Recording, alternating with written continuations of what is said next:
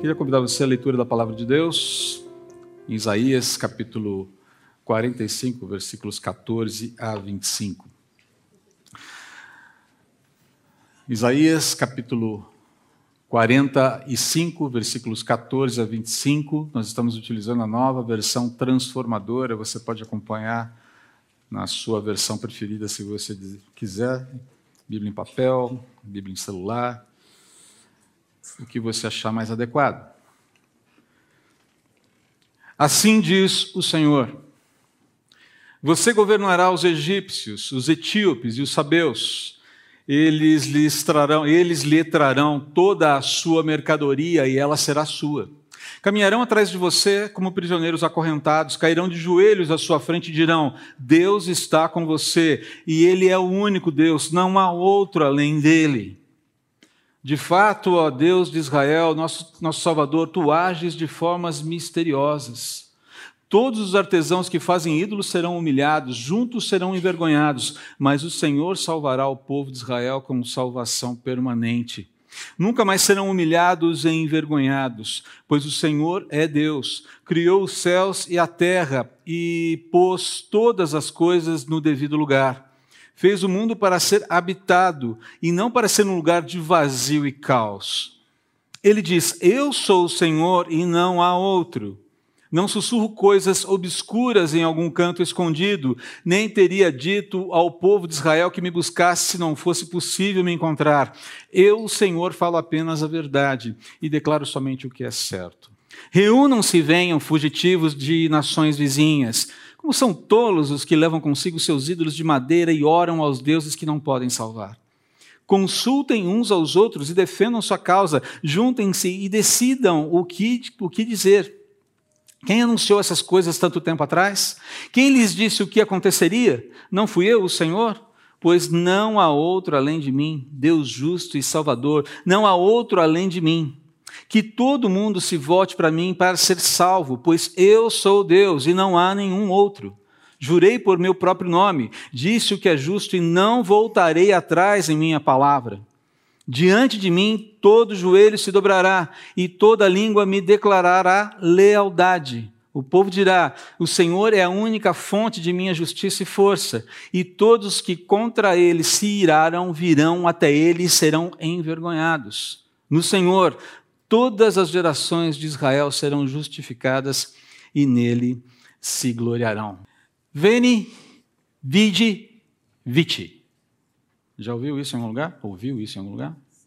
Veni, vidi, viti.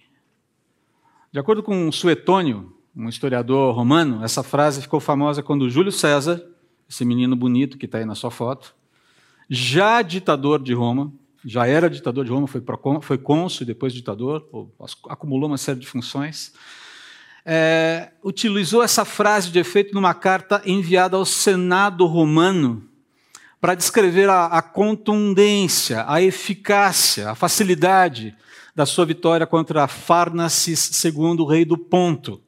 Ponto é aquela região oriental da Turquia, onde houve a, os terremotos é, recentemente. Ali é a região do Ponto. Farnaces é, era rei daquela região, e a batalha aqui, a batalha da, na região, na cidade de Zela, que hoje não existe mais, mas fica a oeste, 150 quilômetros da cidade de Ankara, aquela região ali onde houve ah, ter, os terremotos atuais. E essa carta foi enviada para o Senado Romano em 47 a.C. Veni, vidi, viti. Significado? Eu vim, eu vi, eu venci.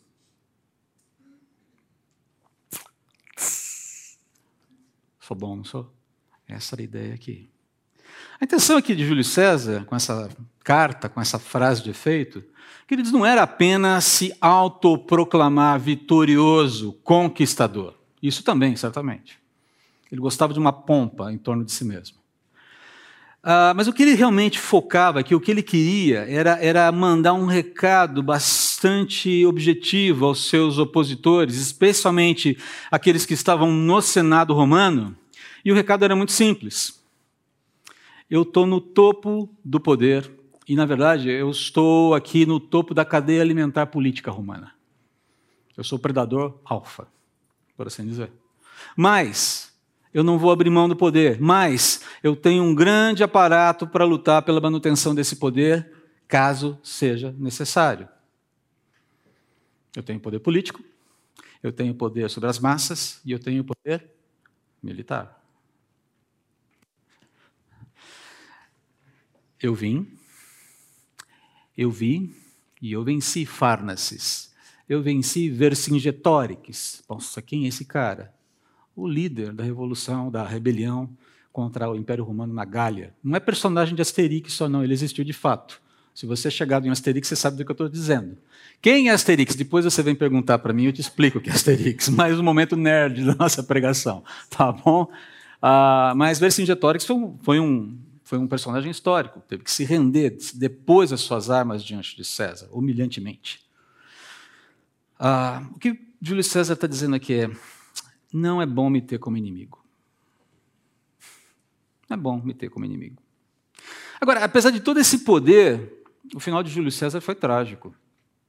Ele, apenas três anos depois desse, dessa façanha bélica aqui, é, do, depois de três anos do Vini, Vidi, Viti, no dia 15 de março de 44 a.C., ele foi brutalmente assassinado, tirem as crianças da sala, desculpe, tá? ele foi brutalmente assassinado com 23 punhaladas na cúria de Pompeu, em Roma,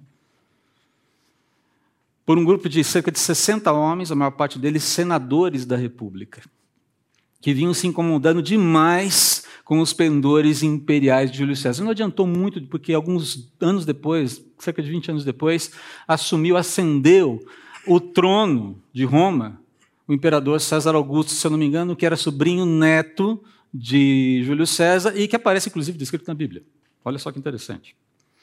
Três anos aqui, três anos, três simples anos entre a vitória gloriosa e a morte desonrosa.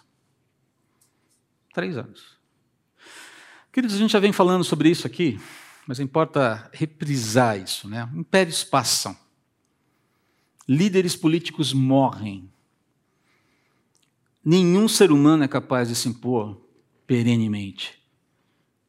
Não nesse mundo. Aliás, em nenhum mundo.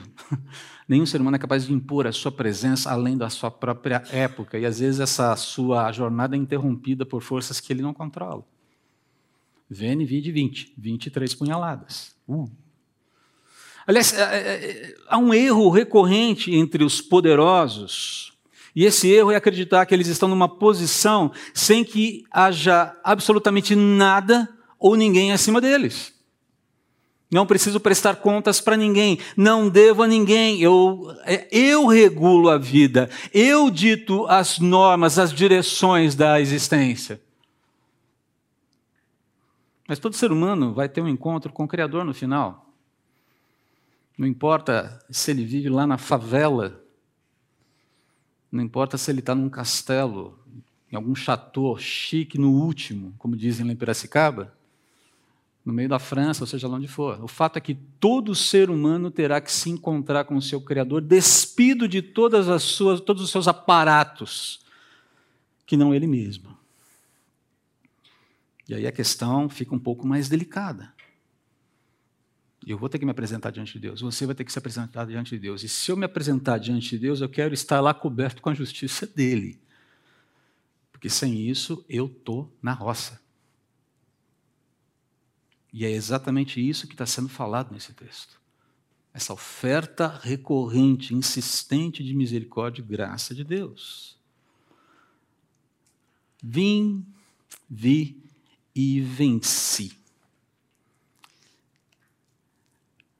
Todo ser humano vai se dobrar diante de Deus no final. Todo joelho vai se dobrar. Um encontro no qual todos ficarão de joelho perante Ele, não porque foram forçados. Aqui é a ideia de você se encontrar com o seu Criador, de você se ajoelhar diante dele, não é porque você foi forçado a fazê-lo, mas porque ao final da história, seja pela via do contentamento da salvação, que muitos já desfrutam e muitos ainda desfrutarão, para a glória de Deus. Onde Deus será encontrado como um pai, Deus será visto como um pai, Deus será tratado como um pai e nos tratará como filhos. Ou seja, pela via da agonia da condenação, onde Deus será encontrado como um juiz e a pessoa será tratada como um réu? Todo ser humano, compelido no íntimo, voluntariamente vai se curvar de joelhos perante Deus, reconhecendo a sua majestade, a sua santidade e a grandeza da sua presença. É simples assim. Ah, mas eu não acredito em Deus. Boa sorte. Boa sorte. O texto de hoje fala sobre o futuro. Novamente o futuro. Ah, mas os textos anteriores não falavam sobre o futuro, sim, mas o futuro de Isaías, em alguns momentos, já se tornou passado para a gente. Esse é futuro para a gente também, especificamente. Deus comunica que venceu no futuro. Agora, quais são os desdobramentos para a nação de Israel e as demais nações? Porque aqui há uma particularidade. Deus está há um tratamento específico com Israel aqui que a gente não pode ignorar. Não dá para você fazer malabarismo hermenêutico, interpretativo com isso. Há uma fala específica sobre o povo de Israel. A gente tem que considerar isso aqui aqui. Então, o primeiro que eu quero destacar aqui é o quando. De novo, o quando aqui. Mudei aquela seta inflamada para uma cela cintilante para ficar menos dramático, tá? Então, se antes a gente via a coisa acontecendo ali, né, no decreto de Ciro, né, o texto anterior falava sobre Ciro, sobre as suas intervenções, é, o texto de hoje ele está se referindo ao futuro escatológico. Quando especificamente é difícil de precisar, porque você não tem tantos detalhes. A gente tem que fazer uma sobreposição com esse, desse texto com textos em Daniel, com textos em Apocalipse, com Ezequiel, para fazer um quadro mais amplo e tomar cuidado para não fazer disso um dogma. Deixa aqui só fazer um parênteses. Abre parênteses. Se tem um assunto que causa tensão entre os crentes, é escatologia. Você é milenista, pré-milenista ou pós-milenista? Se você é pré-milenista, você é pré-tribulacionista, mid-tribulacionista ou pós-tribulacionista? Você é um pré-milenista histórico, dispensacional. E cansa isso. Cansa. Então eu não quero aqui ficar é, vendendo modelo escatológico que eu não sei, que eu não consigo. Eu tenho uma preferência, o meu, e todo mundo sabe, o meu até aqui, e tem uma série de questões com ele, é o pré-milenismo, o pré-pré, o pré-milenista pré-tribulacionista. Creio que a igreja vai ser arrebatada antes da tribulação. E que depois da tribulação o Senhor Jesus volta com essa igreja para estabelecer, para julgar vivos, para julgar o mundo não é o julgamento final ainda, estabelece o seu reino messiânico, haverá gente nascendo nesse período aqui, muita gente vai rejeitar Jesus ainda, o próprio Messias vivendo nesse mundo, e ao final nós teremos o julgamento do trono branco, que é o julgamento onde para tudo, segue tudo, e aí novos céus e nova terra. Esse é o meu modelo. Tem uma série de questões com ele, ok?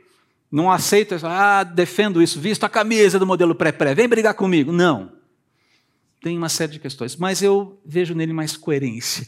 É exatamente esse ponto. Um dos pontos é justamente por conta disso, porque existe dentro daquilo que as Escrituras falam na leitura, na, na interpretação que nós utilizamos nessa igreja, um papel para Israel no futuro escatológico.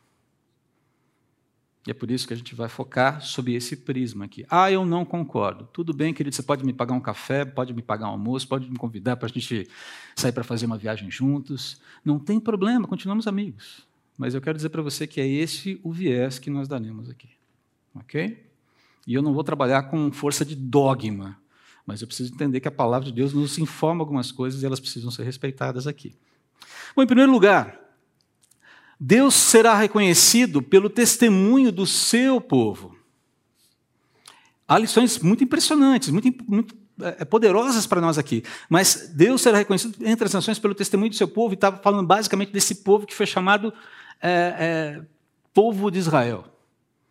Ok? Mas vamos lá, vamos com calma, com calma aqui, vamos estabelecer aqui um, um, uma, uma compreensão é, mínima desse texto para a gente seguir com ele. O texto começa com uma palavra de salvação. Deus começa falando, Deus fala. Na sequência, e eu marquei em cores diferentes, né? então está lá, Deus fala, está em azul, e na sequência você tem uma confissão das nações que serão, que foram mencionadas por Deus na sequência. Vou explicar um pouquinho mais sobre isso agora, daqui a pouquinho. Então Deus fala, na segunda parte do versículo 14, as nações respondem com uma declaração de fé, uma declaração de fé usada, bonita. Onde eles expressam, ali no versículo 15, a admiração pela revelação de Deus e a forma inesperada como ele manifestou a sua salvação para as nações, através desse povo, o povo de Israel. Então a primeira pergunta que nós precisávamos fazer, ou na verdade já respondemos, é: quem é esse você que está destacado aqui? Você governará, caminharão atrás de você, Deus está com você. Esse você nada mais é do que a nação de Israel. Ah, mas porque você acha? Não, porque é possível fazer uma exegese bíblica. exegese, ou seja, você vai no texto, no hebraico original, e esse você, ele é caracterizado. Desculpe, eu vou entrar numa questão técnica aqui só para explicar. Sem, você não precisa entender, mas isso está lá no texto hebraico. Esse você é um sufixo pronominal declinado na segunda pessoa do feminino. Não está se referindo a uma pessoa, está se referindo a uma nação. Foi bom, que, que, palavra feminina é essa? Então você tem que voltar no texto e procurar as ligações. Está se referindo à nação de Israel. Israel, nome, é um nome masculino, mas nação, povo, é uma característica, é declinado no feminino no hebraico. Você é feminino, você é feminino, você é feminino. Ah, então não era Ciro que aparece no, no, nos versículos anteriores? Não. Até porque Ciro, no versículo 13, diz, é dito de Ciro que ele não receberá tributo. E aqui você está recebendo tributo. Então são situações distintas. Olha como muda a cena de um versículo para o outro. Ok? Eu sei que está parecendo uma escola bíblica dominical, mas só para você entender, a gente precisa ter esse panorama histórico, exegético de fundo, porque senão a gente fica meio perdido aqui. Então, quem é o você? Israel, a nação de Israel. Isso significa que todas as pessoas de Israel são salvas? Todo o povo futuro de Israel será chamado? Não, significa que a nação cumprirá o seu papel sacerdotal. Essa é a ideia. Assim como a igreja tem um papel sacerdotal. Tem uma ligação muito forte aí. Mas vamos em frente aqui. Essa referência aponta para um tempo futuro. Há um conjunto aqui de acontecimentos que são diferenciados e que precisam ser destacados. Primeiro que você vê, quando Deus fala, ele fala, olha, que o Egito, a Etiópia e Sabá já ouviu falar desse nome? De quem? Ah, a rainha de Sabá, lembra que ela foi aquela que foi visitar Salomão? Para conhecer da sabedoria de Salomão. Então Sabá existiu. Né? Onde fica Sabá hoje? Tem alguma ideia? É o Iêmen hoje. A região do Iêmen fica ali no extremo sul da Península Arábica, abaixo da Arábia Saudita. Sabá fica naquela, ficava naquela região. Então, Iêmen hoje, Sabá no passado. Existe. Então está falando de Egito, está falando de Etiópia, está falando de, de ah, ah, povos africanos, povos é, que vivem ali na região do Golfo Pérsico. É, perceba que há um, uma cena bastante interessante aqui, bem diversificada de povos que estão afluindo para Deus, seguindo Israel. A, a, imagem aqui é uma imagem de, de conquista. Como se, como se, esse povo fosse conquistado e passasse agora num, num grande desfile, desfile, isso era comum no, no, no, no, na antiguidade, que o vencedor levasse o conquistado e humilhasse publicamente, levando ali os despojos, acorrentasse lá o, principalmente o líder da, da, da, da, que foi conquistado, o rei, o general, esse ele era destacado na sua humilhação para mostrar o poder daquele que havia conquistado. Então é uma cena um pouco curiosa aqui, porque você você vê uma cena de conquista, onde eles foram acorrentados, onde eles foram quase feitos escravos. Mas na sequência esse povo fala: Deus está com você, Ele é o único Deus, não há outro além dele. De fato, ó Deus de Israel, nosso Salvador, tu ages de formas misteriosas. Bom, em primeiro lugar, é importante lembrar que essa cena aqui descrita no versículo 14, nunca aconteceu dentro da história. Israel nunca levou, em momento algum, Egito, Etiópia e Sabá presa na corrente atrás de si. É uma coisa que está em aberto. Ok? Está em aberto. E calma que você vai entender onde, eh, qual é a ligação que isso tem com a gente. Tem uma ligação com a gente lá na frente, fica tranquilo. Apenas acumule as informações por enquanto, tá? Mas então, como acolher essa parte de Isaías aqui? Né? Como a gente lidar com essa, essa, essas informações colocadas aqui? Especialmente essa primeira aqui do versículo 14, né? sobre Egito, sobre é, Etiópia, sobre Sabá. O que, que isso tem a ver com a gente? Bom, em primeiro lugar, a gente acolhe essa profecia da mesma forma que a gente acolhe as profecias feitas sobre Ciro, profecias que já aconteceram, já foram realizadas dentro da história. É algo que foi prometido e no devido tempo será cumprido. É a mesma disposição. Não é porque já foi cumprido que eu confio. E aquilo que não foi cumprido, ah, será? Não. Deus falou. Isso vai acontecer de que forma? Eu preciso entender. Isso vai acontecer como uma realidade futura prometida por Ele, onde a nação de Israel, especificamente restaurada em fé, isso ainda não aconteceu. Isso ainda não aconteceu. Cumprirá sua função sacerdotal diante de todas as nações. Embora a imagem de escravidão aqui seja forte, como eu disse, o que Deus quer comunicar é que haverá efetividade no testemunho de Israel às nações, ao ponto delas não resistirem mais. Elas serão conquistadas no seu coração. A utilização é de uma imagem de guerra, de vitória, mas não é uma guerra travada com espadas. É uma guerra travada no coração em que o vitorioso é Deus. E essas nações aceitarão o papel que Israel tem diante de Deus, de levá-las, de conduzi-las, de pastoreá-las até o Senhor. Essa é a ideia aqui. Esse é o, esse é o ponto aqui. É o pastoreio sendo reconhecido e aceito e sendo seguido. E quando a gente fala de nações e povo, queridos, e tanto Israel, a gente fala de forma representativa. Ah, quer dizer que todas as nações se converterão tem 100 milhões de, de pessoas dentro daquela, daquela, daquela nação. não, significa que a nação estará representativamente diante do Senhor arrependida. Ainda que não saibamos a quantidade de pessoas devidamente arrependidas ali. Mas todas as nações serão pastoreadas no final dos tempos. Haverá conversão, haverá aceitação esse, será, esse é o processo que está sendo pintado por Isaías aqui. Agora, é importante a gente lembrar que essa sempre foi a razão do chamado de Israel, desde Abraão pastorear nações. Uma coisa que é, eu entendo como um equívoco interpretativo das Escrituras, achar que Deus se divorciou de Israel e a igreja assumiu o lugar é um equívoco interpretativo na minha leitura bíblica. Deus não se divorciou de Israel, até porque a minha Bíblia fala, isso a sua também, eu creio, que Deus odeia o divórcio. Ele apresenta uma intenção, muitas vezes, de se divorciar do povo por conta da dureza do coração do povo, da insistência do povo em se manter na idolatria, de errar, de. Enfim, se tem um povo que gosta de errar, diante de Deus, é o povo de Israel. Isso é um fato. Agora, o que me chama atenção no chamado de Israel é que Deus escolhe os mais improváveis para fazer a sua obra, para mostrar justamente o tamanho da sua graça. Quando você olha né, a galeria dos heróis da fé em Hebreus, né, você fala, nossa, os caras eram feras, né? Uau, Abraão, Isaac. Se tem uma cena que todo solteiro acha linda de morrer, é a cena de Isaac e Rebeca se encontrando ali, aquela coisa idílica, maravilhosa, romântica, né? Então, tudo bem, deixa papai e mamãe escolher esposa e marido para você. Está dentro desse contexto. Olha só que legal.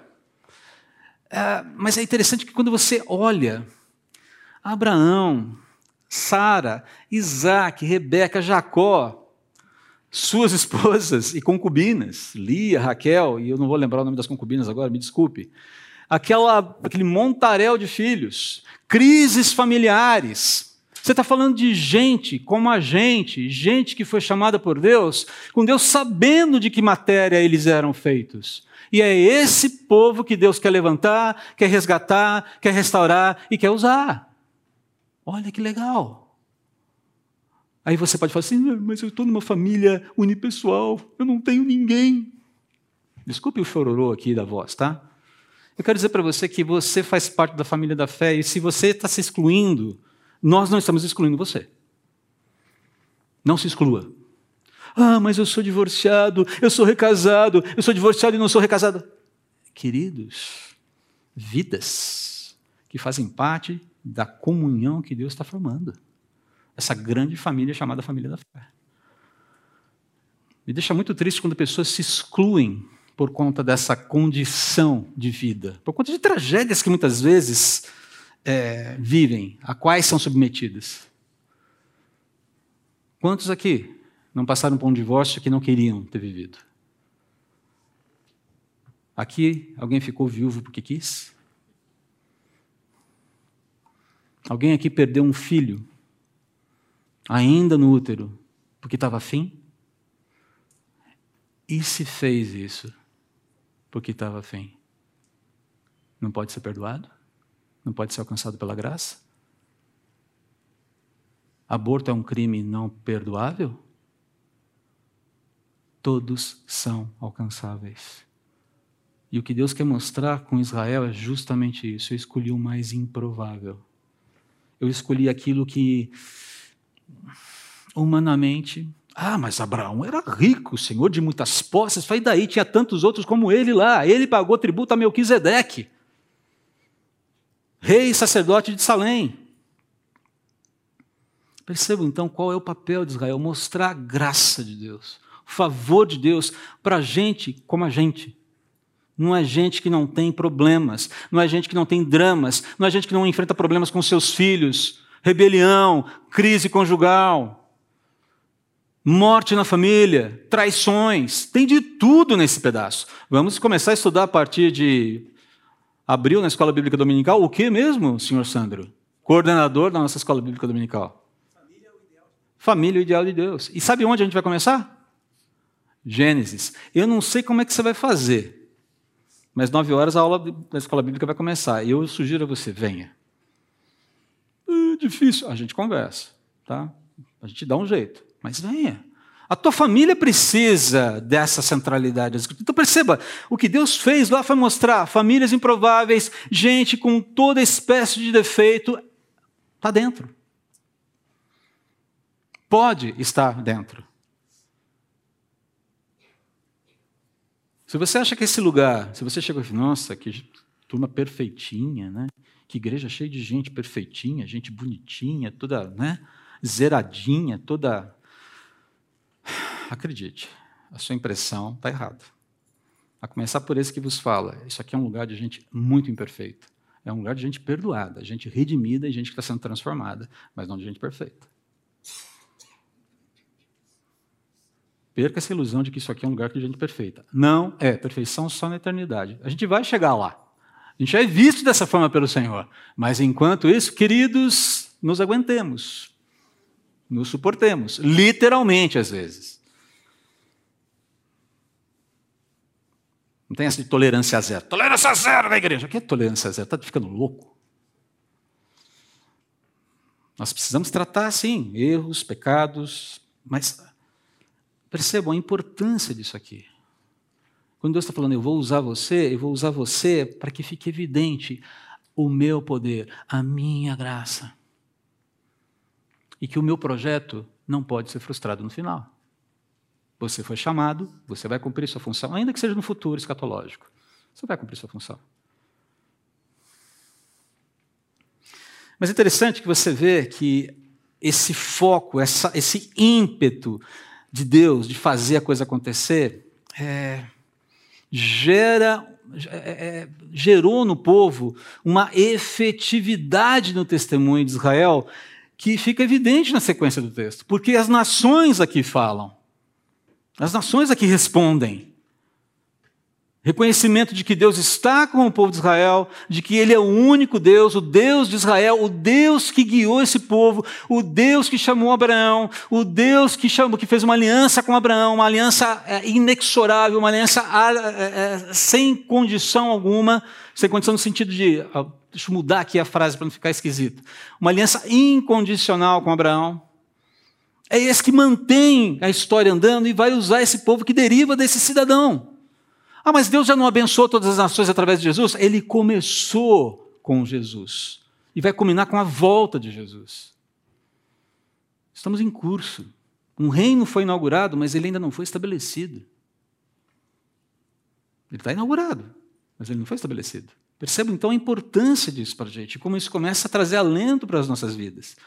Um testemunho, então, que é efetivo, de que o Deus desse povo não tem rivais. O que você vê aqui é uma declaração de fé, fruto de redenção, expressando admiração pelos movimentos graciosos de Deus, ainda que movimentos misteriosos. É interessante a palavra misteriosa aqui, olha. Tu ages de formas misteriosas. O povo é como se o povo olhasse tudo o que aconteceu e falasse: rapaz, eu começo a entender as conexões. Agora eu entendo. Agora eu começo a perceber o porquê de tantas coisas no passado. Eu começo a compreender os movimentos. Aquele despertar de, ah, é isso.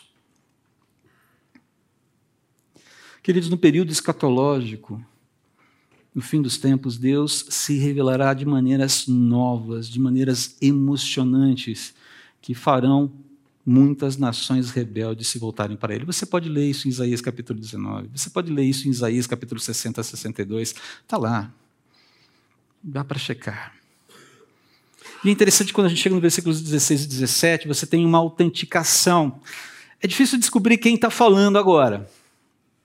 Isaías, palavra divina, Provavelmente aqui é uma autenticação do Senhor. É, é um pouco complicado você conseguir fazer essa amarração, mas dentro do contexto faz sentido. Né? Não existe unanimidade entre os, entre os, os é, estudiosos e todo mundo fica muito assim, falou, olha, tudo indica que é Deus que está autenticando aqui o testemunho das nações é, e argumentando tanto para condenar aqueles que insistem no caminho da idolatria, como para encorajar Israel sobre o seu futuro, a despeito de todas as dificuldades que eles estavam enfrentando, inclusive na, na época de Isaías. E a gente precisa lembrar que poucas nações foram provadas ao longo da história como Israel foi. Poucas nações. Isso não significa ser pró-Israel e anti alguma coisa, ok? Normalmente, é, quem, quem, quem, faz esse tipo de defesa, ah, você é anti-palestino, né? Eu falo, não, eu sou pró-palestino também. Porque eu acho que o papel de Israel não é expulsar a gente da terra, é acolher a gente da terra e abençoar a gente naquela terra. E servir o estrangeiro.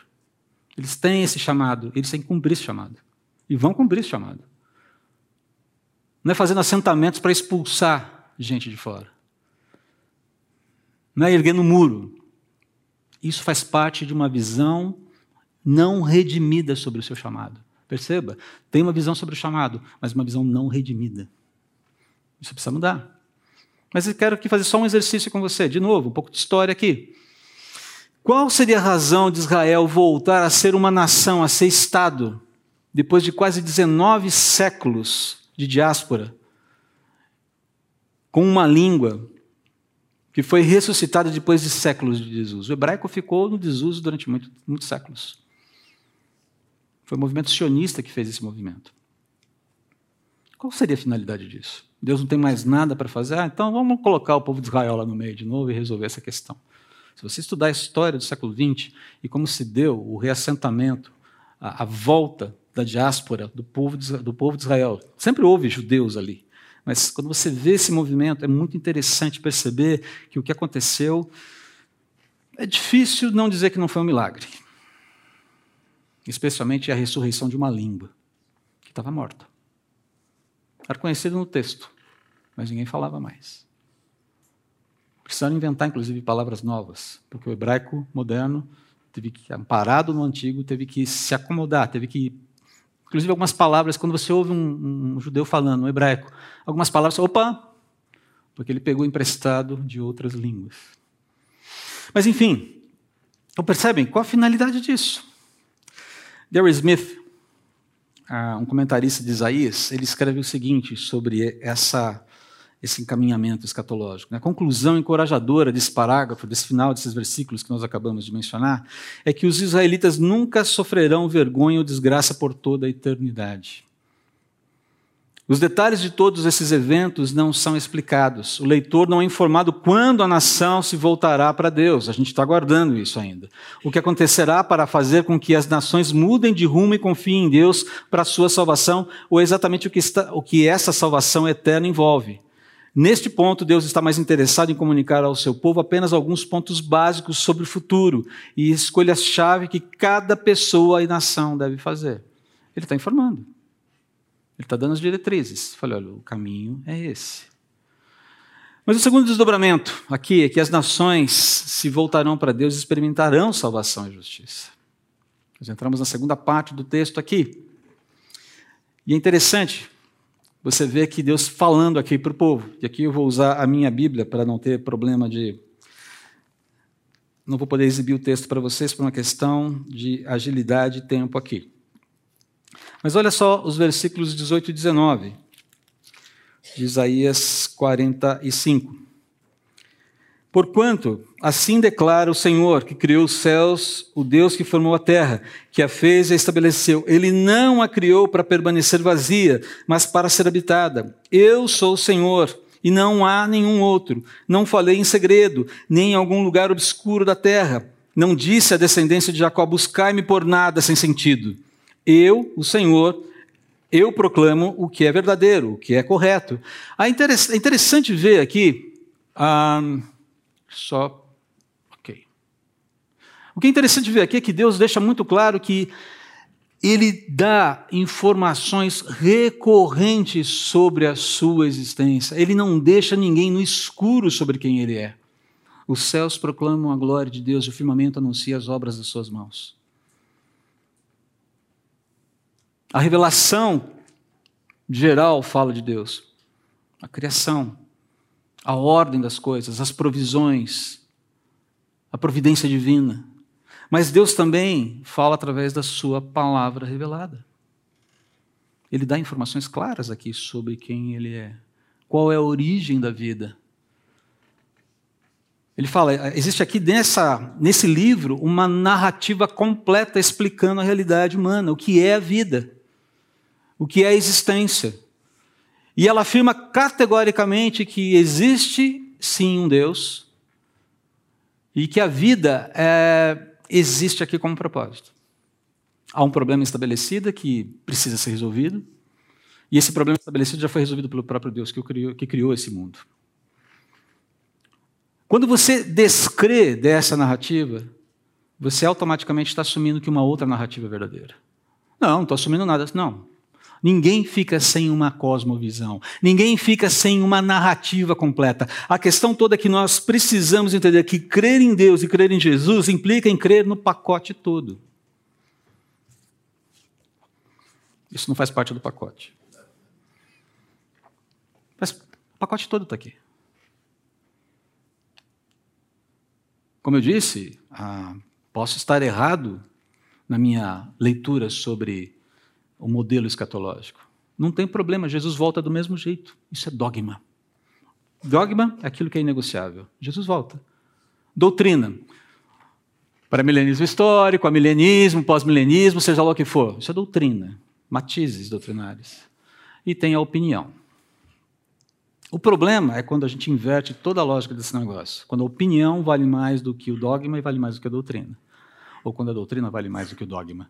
Por exemplo, o irmão é batizado por imersão ou por umas gotinhas de água, porque estão preocupados que fosse faltar água na caixa da igreja?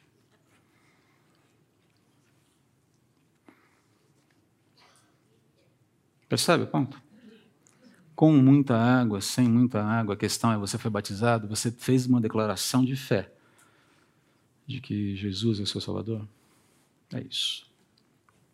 Só para ilustrar, para a gente entender um pouquinho mais. Então a questão é: Deus mesmo fala, eu não estou escondido, eu não sou inacessível, eu posso ser conhecido. Se você olhar para isso, Romanos capítulo 1, Paulo vai falar sobre isso. Deus está mandando informações consistentes o tempo todo sobre, ele, sobre a sua existência, por isso que o homem é indesculpável. Segundo ponto aqui, Deus assegura que ele e sua salvação podem ser conhecidos por todos, por todos os homens, e serão. Como ele vai fazer isso? Eu não faço a menor ideia, mas o fato é que ele fará isso, esse movimento atingirá todas as nações da terra. Ah, mas é a janela 1040, tá? por isso que a gente tem que evangelizar, é por isso que a gente tem que investir em missões, é por isso que vocês vão ouvir sobre missões daqui a pouco. Porque estamos envolvidos nesse negócio de fazer o nome de Senhor Jesus conhecido. A gente não está como espectador nesse negócio, estamos ativos nisso. Somos as ferramentas de Deus para isso. Israel é essa ferramenta. A igreja é essa, essa ferramenta. Israel será essa ferramenta. Então perceba, a ideia de que Deus quer sim se fazer conhecido. Qual é a orientação de Jesus ao final de Mateus? Enquanto vocês vão pelo mundo, enquanto vocês vivem a sua vida cotidiana, essa é ideia do ID, né?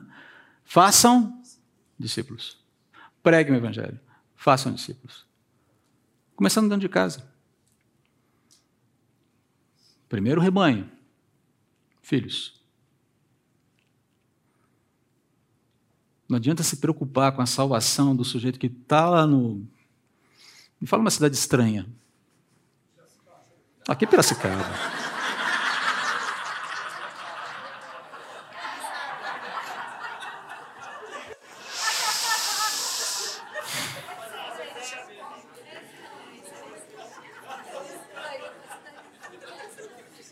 Pausa dramática que eu gosto.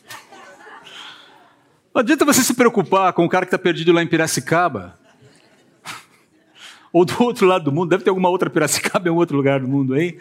Se você não se preocupa com o seu rebanho doméstico, se você não está disposto a viver a vida cristã dentro de casa, dentro do seu trabalho, no trânsito, onde a sua vida está acontecendo, é muito fácil meter a mão no bolso. Desculpa. Errado. Estou dizendo que é muito fácil meter a mão no bolso e mandar dinheiro lá para o outro lado do mundo. Não importa se seja, não importa se for 10 reais, 50 reais ou 50 milhões. A questão é o engajamento pessoal e o vida na vida. É a vida toda. Ele assegura que ele e a sua salvação podem ser conhecidos por todos e os instrumentos que ele vai usar são homens. Eu vou correr um pouquinho aqui, queridos, porque senão o nosso tempo vai ficar estrangulado. Terceiro lugar, Deus conclama que todos se voltem para Ele, sejam salvos e desfrutem da sua dignidade. Quando você chega nos versículos 22 e 23, há um clamor de Deus para que as pessoas se voltem para Ele, para que se dirijam a Ele.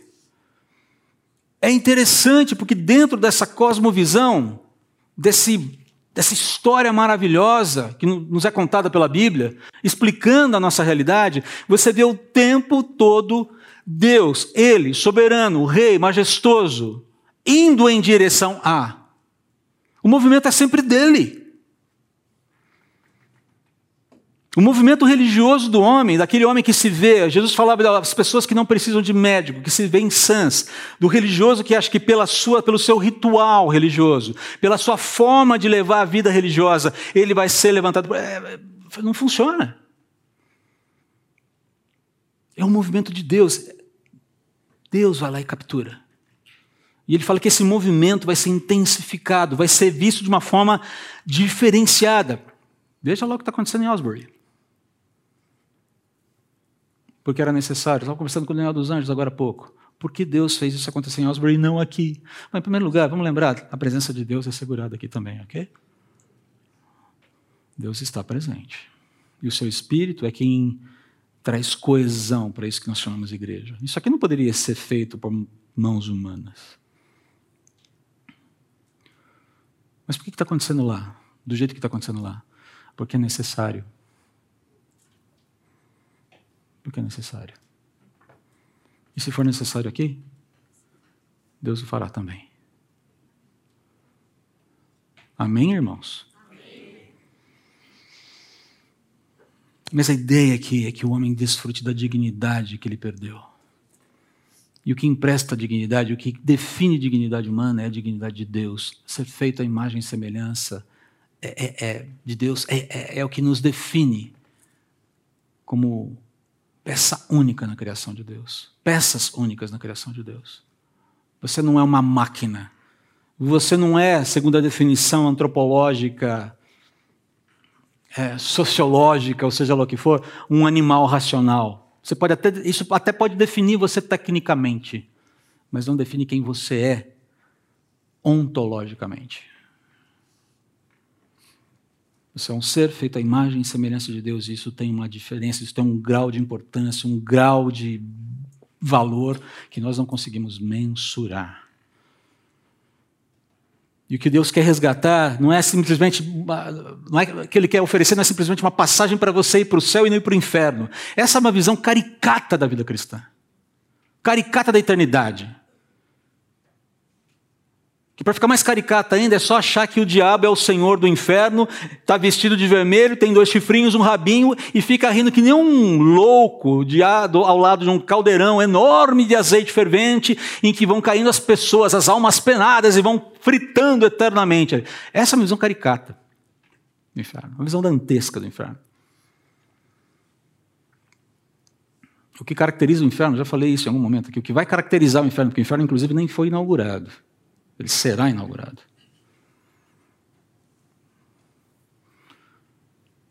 Será inaugurado com a besta e o seu falso profeta. Aí já é Daniel e Apocalipse. Mas aí é outra história. Muita informação, né, gente? Desculpe. Mas o que caracteriza o inferno como tal não é a ausência de Deus, como muita gente diz, é a presença dele. A presença dele eternamente como um juiz. É por isso que a gente tem que se importar tanto com pessoas que ainda não estão reconciliadas. Isso tem que ser um movimento do coração. Preciso terminar aqui, preciso seguir para o final. Por fim, Deus será exaltado por todas as nações. Eu vou aqui para os versículos 24 e 25. De mim se comentará tão somente no Senhor há retidão, justiça e poder. Até ele virão e serão humilhados todos os que se revoltarem contra ele. Mas no Senhor serão declarados justos todos os descendentes de Israel e nele exultarão com grande júbilo. Há uma promessa que, mais uma vez, voltada para a nação de Israel, não de todo descendente de Israel será salvo, mas de que todas as gerações serão alcançadas pela misericórdia de Deus de uma forma ou de outra. E que eles serão instrumentos da redenção de Deus. E que Deus será exaltado entre as nações pelo que ele fez com esse povo. Essa é a ideia aqui. As nações se voltarão para Deus e experimentarão salvação e justiça. Nesse momento, Deus vai falar poderia falar. Aqui é uma, uma liberdade poética que eu utilizo. Eu vim, eu vi, eu venci. E não vai ter Senado romano para dar punhalada e tirá-lo do direito de se colocar como o Senhor soberbo, soberbo no bom sentido, de toda a realidade, soberbo e soberano de toda a realidade. Vai acontecer. Os detalhes podemos discutir, mas vai acontecer. O que isso tem a ver com a gente? E aqui eu quero trazer mais para o nosso. puxar um pouquinho esses ensinos para a nossa realidade. A primeira delas é que nós vimos nesse texto a importância do testemunho do povo de Deus. Deus se interessa muito pelo nosso testemunho, se nós estamos sendo efetivos nele. Então, a minha primeira orientação, a minha primeira sugestão para você, clame a Deus para que você seja uma boa testemunha dele. Ah, mas eu tenho sido. Amém por isso. Eu preciso pedir recorrentemente por isso. Porque a minha vida, muitas vezes, organizada em torno dos meus afetos, coloca Deus num plano secundário, os seus interesses num plano secundário. Ah, André, isso é muito opressivo. Não, não é opressivo, porque no momento em que você dialoga com Deus honestamente sobre isso, trava um diálogo e se abre para o envolvimento, para o engajamento dele, que o Espírito vai fazer, você vai perceber que isso é natural. No primeiro momento, dá trabalho. Vai custar tempo, vai custar dinheiro, vai custar uma série de coisas que eu não, muitas vezes que eu não, das quais eu não quero abrir mão. Mas vai entrando na nossa vida de uma maneira muito interessante. Busque no Senhor, busque ao Senhor através da leitura das Escrituras, da oração, pedindo que Jesus seja visto na sua vida. O melhor elogio que eu posso receber, que você pode receber é: Nossa, como você é parecido com Jesus. Esse é um elogio que vale a vida. Segundo, clame a Deus que sensibilize seu coração por quem ainda não foi alcançado por sua graça. Tem um monte de gente assim ao nosso lado. Nossa família, nossos amigos de trabalho, pessoas no prédio que você mora. Qual foi a última vez que você conversou com seu vizinho de frente no apartamento onde você mora, no prédio onde você mora? Ah, você dançou, André. Eu moro no apartamento que não tem vizinho, só moro, sou o único. Tá, fala com o de cima, fala com o de baixo, fala com o porteiro. Você trata o porteiro bem na show do seu prédio? Então, de ano eu tive uma, uma, uma experiência muito interessante com um dos porteiros do nosso prédio. Tem sempre a caixinha de Natal, né? E a gente vai lá e oferece, e a gente oferta o que a gente pode. E óbvio que aí vem a lista para você assinar, e quando você vê, você vai, caramba, o pessoal está caprichando aqui, né? Eu, é o que eu posso dar, né? Aí você sempre, olha, desculpe por não te ofertar mais, vocês merecem muito mais, mas é o que a gente tem condições. E esse porteiro virou para mim, André, seu André, né? seu André, só a forma como o Senhor nos trata vale ouro. Só a forma como a dona Elane nos trata vale ouro. Não tem dinheiro que pague isso. Eu falei, opa, que bom. Como é que você trata o porteiro no seu prédio? Como é que você trata a pessoa que limpa a sua casa? Os seus funcionários? Os seus subalternos? As pessoas da sua equipe? Olha aí o rebanho. Olha aí as ovelhas que não têm pastor. Os feitos de Deus, o caráter de Deus, o seu nome, a sua honra não devem ser escondidos das pessoas. Nós temos esse tesouro em vasos de barro, mas o tesouro deve ser comunicado. E por fim, lembre-se: um Deus justo sempre vai abrir a sua salvação a todos, mas sabe que nem todos reconhecerão sua autoridade e confiarão em sua palavra. Não significa que é o fato de você ir, de você testemunhar, vai fazer com que as pessoas se arrependam de fato e tenham um encontro com Jesus. A grande maioria das pessoas para quem eu testemunhei, até agora, seguem obstinadas na sua vida, na sua vida, alienadas de Deus. Se dependesse de mim, já estariam em paz com Ele há muito tempo. Mas eu não sou o Espírito Santo. Nem você é. Mas o Espírito que sonda todas as coisas, conhece a mente de Deus, trabalha em favor dos propósitos de Deus. Que nós não sejamos obstáculos. Ao contrário, que eu e você sejamos contados entre, contados entre os fiéis, entre os úteis, entre aqueles que dão bom testemunho. Vamos orar. Obrigado, Senhor, pelo tempo que tivemos em torno da tua palavra. Um texto certamente difícil por conta das suas particularidades, mas que tem lições sim para a nossa vida. Ajude-nos a entendê-lo melhor e aplicá-lo nas nossas vidas. Ajude-nos a, a, a sermos boas testemunhas, por favor. Sermos testemunhas fiéis. Trata nosso coração para que isso aconteça. Tem misericórdia de nós, em nome de Jesus. Amém.